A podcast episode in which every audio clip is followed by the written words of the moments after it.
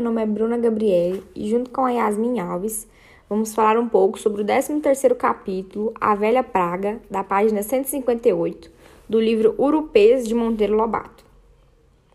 É, eles começam falando sobre a voz do sertão dizerem a agentes da cidade que o fogo da guerra era implacável, fogo não menos intimimador, devastada todas as matas com o fuor do menos germânico.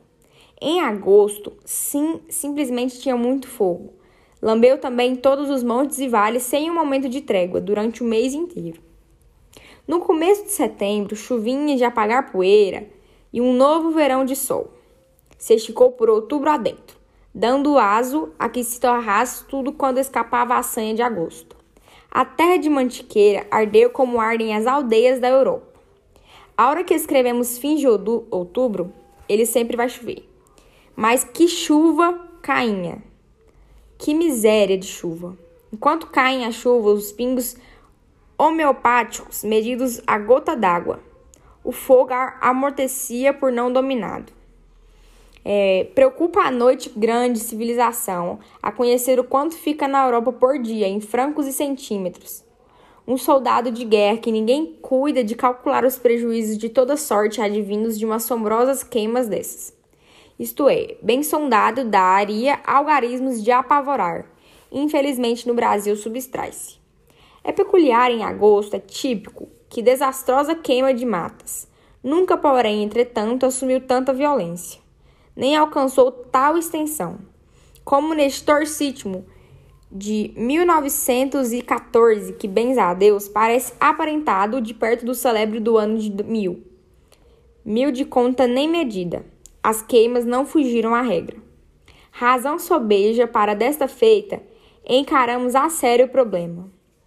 Mas qual a causa da renitente calamidade?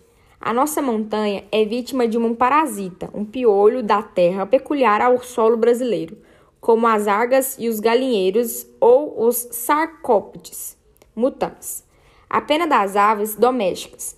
Poderíamos analogicamente classificarmos como variedades de purigo, descalvums, o parasita do couro cabeludo produzido pela pelada, pois que onde ele existe está despojado a ter um coma vegetal até cair por morte decrepitude. Bloco limpa as florestas das árvores inacautas. Pólvora e chumbo adquire os vendendo palmito no povoado vizinho. É este é um traço curioso da vida de um caboclo e inspira o seu largo dispêndio de pólvora. Quando o palmito escasseia, rareiam os tiros, só a caça grande merecendo sua carga de chumbo. Se o palmital se extingue, exultam as pascas, está encerrada a estação venatória. Ele vai galejando em montes, em arrancadas furiosas ou descendo de encostas a passos lentos e traiçoeiros, até que detém a barragem natural de um rio, estrada ou grota noruega. E até que descobriram quem foi.